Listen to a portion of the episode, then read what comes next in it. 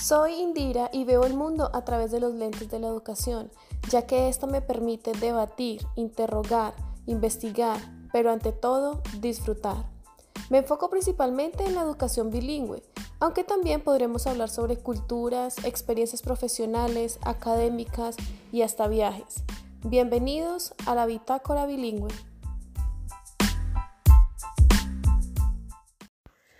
Cada vez que existe un cambio en nuestras vidas, siempre cuesta tiempo adaptarse e incluso aceptar esos cambios. Ustedes saben que en la actualidad estamos batallando contra esta pandemia que hizo que muchas de nuestras rutinas se modificaran de un momento a otro e incluso no estábamos preparados para esto. No es un secreto que hay algunas personas que se adaptan mucho más fácil que otras. Y también he sabido que no todos los cambios son iguales para todas las personas. En este podcast quiero hablar hoy sobre todo lo que tiene que ver con las modificaciones que se han hecho a través de la enseñanza y el aprendizaje remoto o virtual y cómo las diferentes personas que han estado em, involucradas en esta situación tienen un punto de vista sobre la misma. Cabe resaltar que yo no puedo generalizar que lo que se comparta acá aplica para cada uno de los sujetos por igual en diferentes países, en diferentes contextos, en diferentes estratos sociales. Cada uno tiene su propia forma de ver las cosas, de lidiar con la situación. Y también cada uno tiene su propia manera de analizar. Algo que me ha preocupado durante todos estos días en los que nos hemos visto obligados a estar en aislamiento preventivo es esa espera que tenemos para que las cosas vuelvan a su normalidad. Antes de estar pensando en esto, mi pregunta sería, ¿realmente las cosas volverán a la normalidad? Y bueno, ¿qué es la normalidad para cada una de las personas? Segundo, ¿Qué está haciendo usted mientras que esta cuarentena está pasando? Hay muchas personas que de pronto están esperando que llegue el día en el que se les digan como ya podemos volver nuevamente a hacer lo que solían hacer, ya pueden ir a sus trabajos, a sus colegios, a sus universidades, ya pueden tener contacto con las personas. Pero mientras todo esto pasa, ¿qué está haciendo usted? en, el sentido de, usted está dejando que esos días pasen sin sacar ningún provecho o ninguna ventaja, porque acuérdese que la cuarentena sigue en pie, pero su vida también está pasando. Su vida no está congelada esperando a que nos digan es momento de salir nuevamente para volver a retomarla. No, al contrario, usted siguen pasando los días, usted sigue viviendo, entonces desde mi punto de vista, debería como tomar ventaja de pronto de ese tiempo o saber emplear las condiciones en las que usted se encuentra para poder hacer algo eh, que lo beneficie. Bueno, como les venía diciendo, este podcast em, quiere hablar sobre todo lo que tiene que ver con las modificaciones a nivel educativo que se han tenido que dar y nos pone a pensar sobre realmente qué venía siendo la educación y en qué se puede convertir. Desde mi perspectiva como maestra considero que he podido tener diferentes clases y sesiones virtuales con mis estudiantes, pero nunca, jamás llega a ser lo mismo tener a mis niños frente a mí, tener ese contacto social e incluso emocional que se genera al estar frente a frente. tal vez la, la parte de aprendizaje, de contenido, de nuevas habilidades que están adquiriendo, sigue estando presente. Así como pasaba en la escuela, así mismo está pasando ahorita de forma virtual. Sin embargo, la parte en que ellos eh, estaban desarrollando todas sus, como sus emociones, su parte social, eso sí se ha visto afectado fuertemente. Por otra parte, desde maestra también les puedo decir que en esta labor siempre tenemos que invertir demasiado tiempo, demasiado. Ustedes no logran imaginar todo el tiempo que uno normalmente tiene que invertir o debe invertir para poder tener listas sus clases, su material, obviamente con calidad. Pero ahora, en este momento en el que tenemos que tener a la tecnología como medio para poder desarrollar nuestra labor, es mucho más demandante.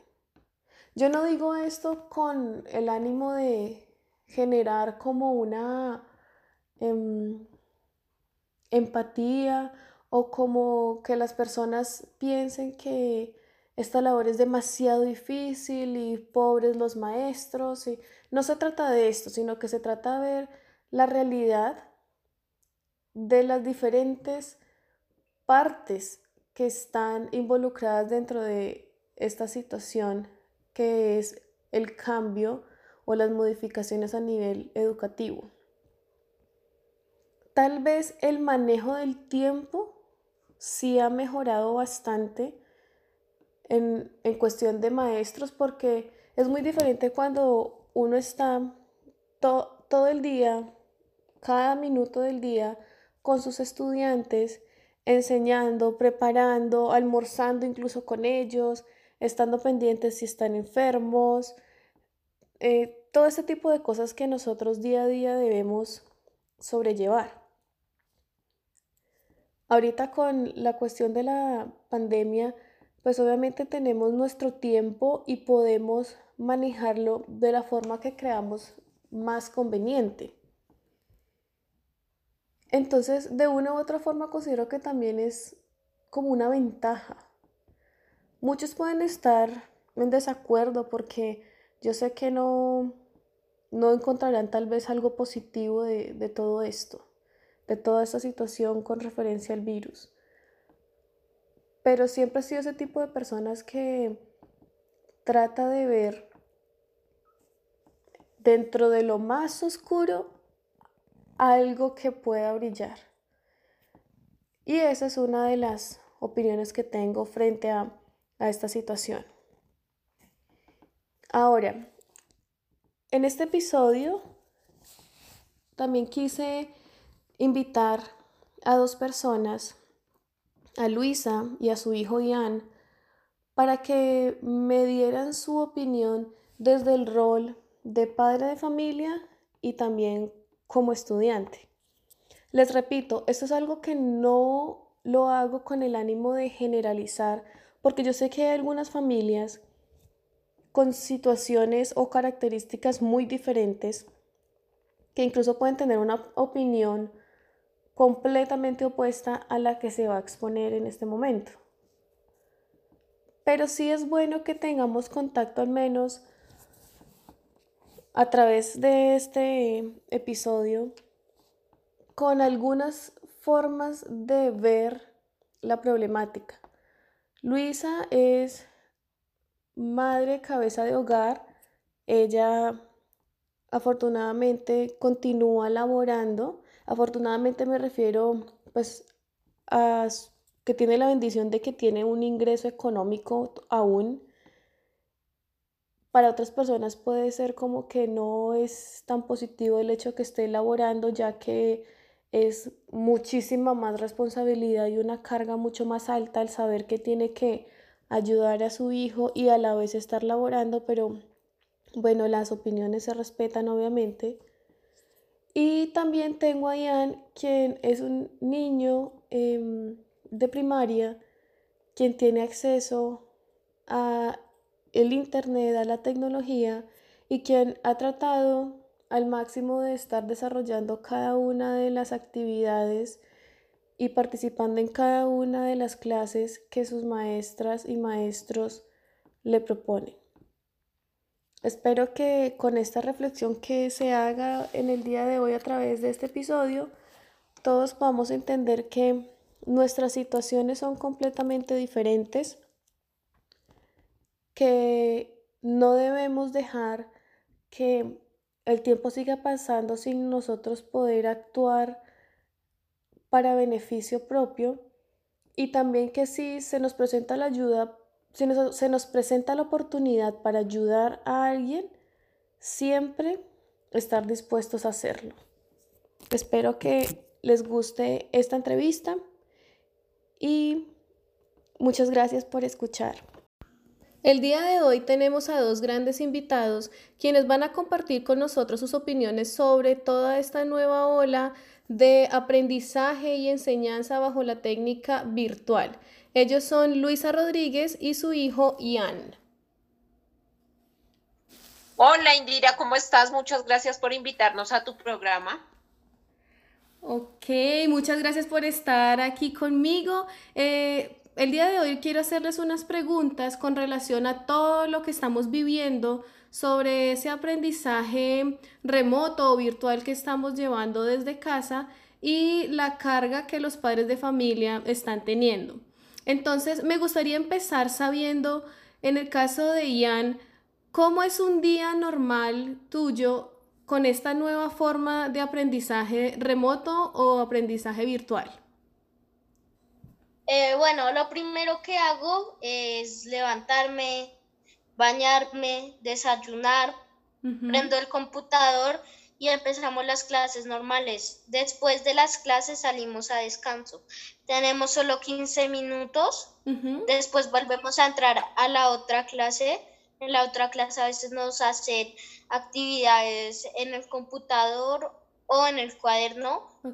De ahí hacemos la otra clase, después seguimos al almuerzo, después, después del almuerzo sigue el descanso, ahí entramos a la última hora de clases y hacemos dirección de curso y acabamos. Oh, ok, muchas gracias. Y en el caso de Luisa, ¿Cómo es un día tuyo con relación al aprendizaje remoto que estamos llevando a cabo en la actualidad?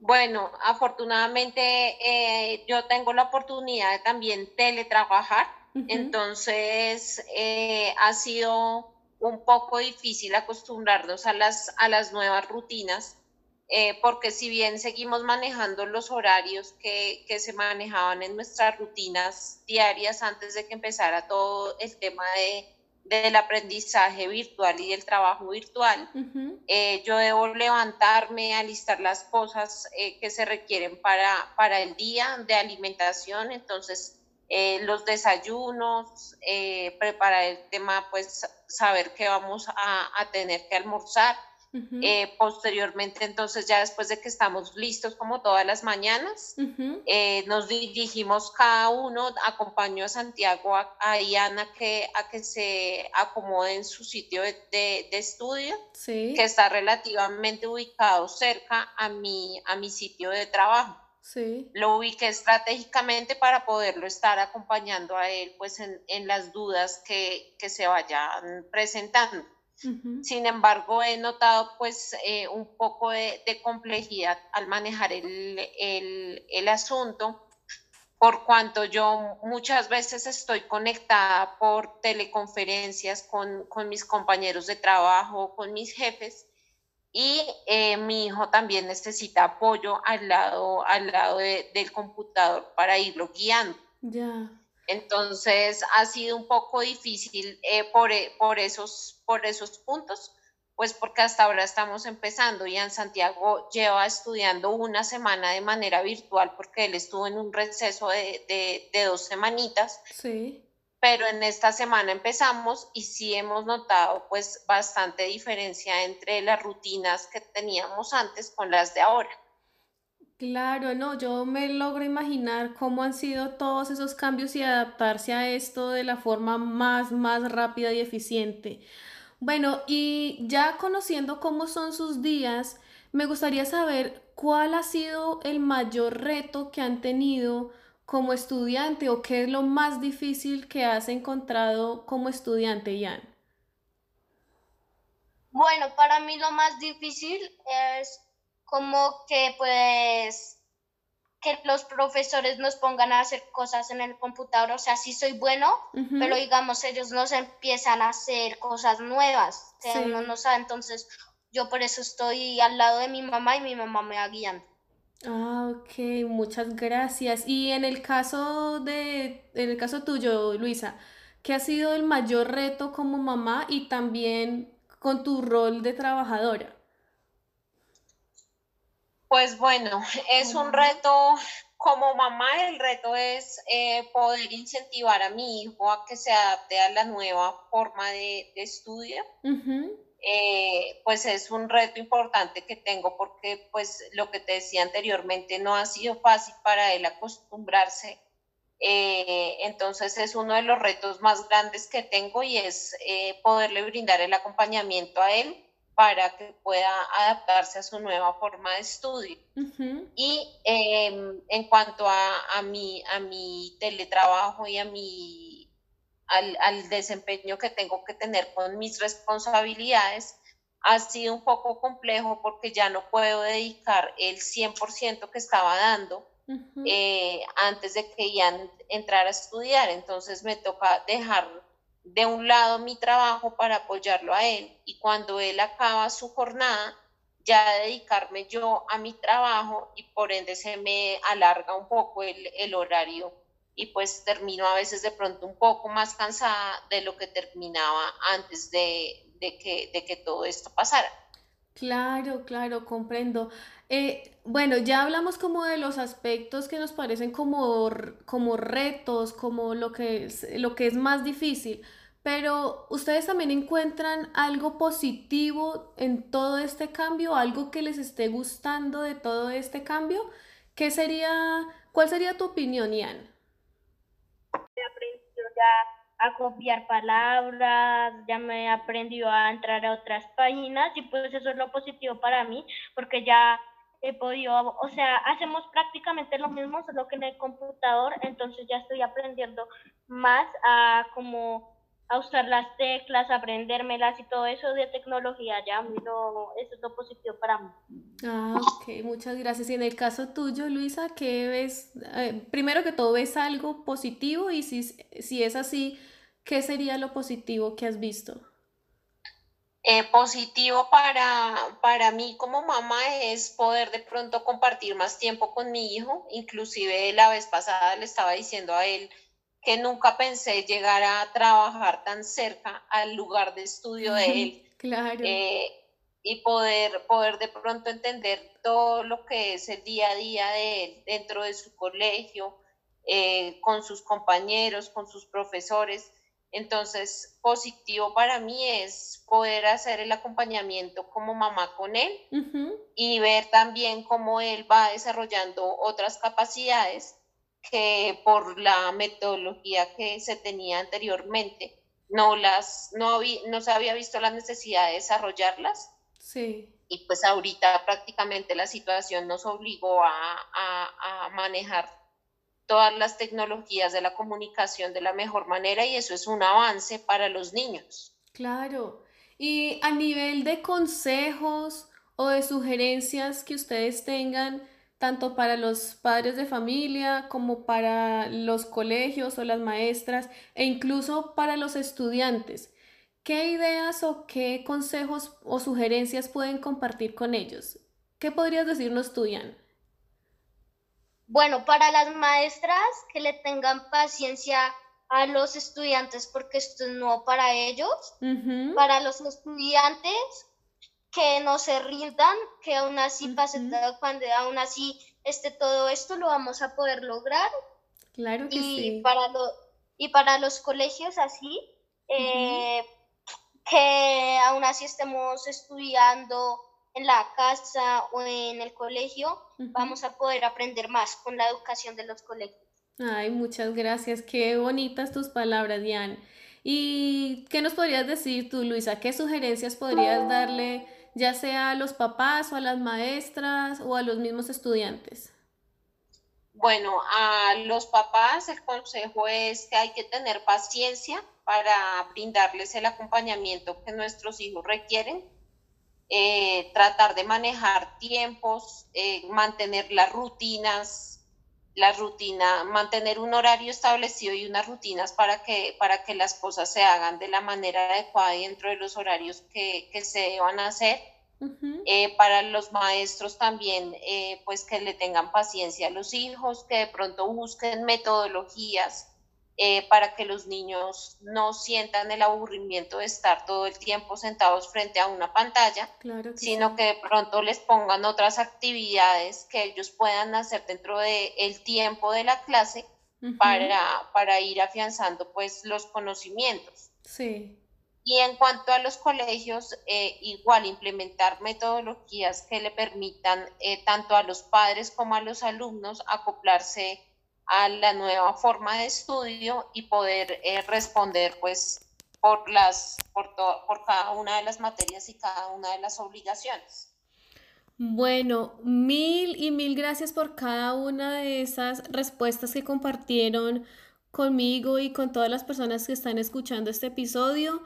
Eh, considero que es muy valioso tener el punto de vista de cada una de las partes que están involucradas en la situación actual, en este caso de madres de familia, también con su rol de trabajadora, pero sobre todo tener la opinión de los niños, ya que muchas veces nos enfocamos en los problemas que tenemos alrededor e incluso en los problemas personales como adultos que somos, y dejamos de lado algo tan valioso y tan importante como son nuestros niños.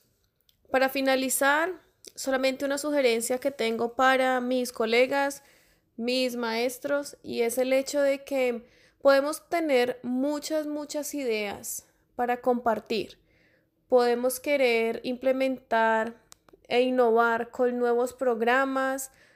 Podemos tener el deseo de que nuestros estudiantes hagan algo similar o mucho más de lo que veníamos haciendo en las escuelas. Pero recuerden que se trata no de la cantidad de cosas que hagamos, sino con la calidad con la que la hagamos. No se martiricen o no se preocupen por el hecho de que existan diferentes modalidades, diferentes programas que tal vez usted hasta ahora está conociendo porque así como lo venía diciendo en episodios anteriores, nosotros los maestros siempre debemos ser los mejores estudiantes. Y en esta situación estamos demostrando que el aprender nunca ha sido un problema para nosotros como maestros. Siempre tenemos esa necesidad y ese deseo de querer saber un poco más para así mismo poder transmitirlo a nuestros estudiantes. Lo que usted está haciendo lo está haciendo bien, convénzase de eso y trate de ver a sus estudiantes como si fuera usted mismo. ¿A qué me refiero? No es agradable estar frente a la pantalla todo el día. No es agradable tampoco estar contestando mensajes simultáneos de muchos padres de familia, de muchos compañeros de trabajo por dudas que tengan. Piense a sí mismo, como a usted no le gusta esto, esta cantidad de, trabajo, a sí mismo tampoco le puede gustar a sus estudiantes. Tanto, entre comillas, bombardeo de responsabilidad virtual es complicado para ellos, sin importar la edad que ellos tengan. Sigamos creando retos para ellos, pero retos que se puedan alcanzar, para que tampoco tengamos que estar alimentando una frustración innecesaria en el ámbito académico de nuestros niños y jóvenes. Muchas gracias por escucharme y recuerden seguirme en mis redes sociales, especialmente en Twitter. Me pueden encontrar como arroba y soto 28. Muchas gracias y hasta la próxima.